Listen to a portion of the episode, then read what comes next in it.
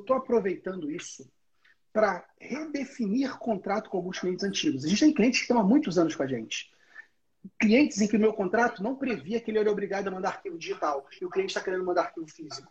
Clientes que, de repente, não estava lá é, possibilidade de sanção caso o cara fique inadimplente. E no novo contrato meu tem. A minha sugestão é que você quem está nos assistindo aproveite a LGPD como motivo entre aspas, tá? como desculpa para você renegociar a relação com o teu cliente e colocá-la dentro de um parâmetro mais, mais forte. Porque não é só a LGPD que veio trazer corresponsabilidade. Teve uma porção de obrigação recente, DME, a, a Declaração de Movimentação de Espécie, que é uma coisa que pega contador, FDRINF, e-social.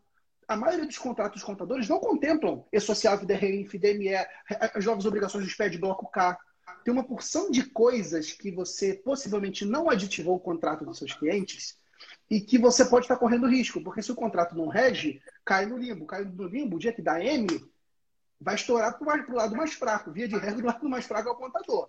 Então, assim, aproveita esse momento, usa isso como motivo. A galera entrou em vigor uma lei, que essa lei ela está mudando a relação das empresas e nós precisamos refazer o nosso contrato.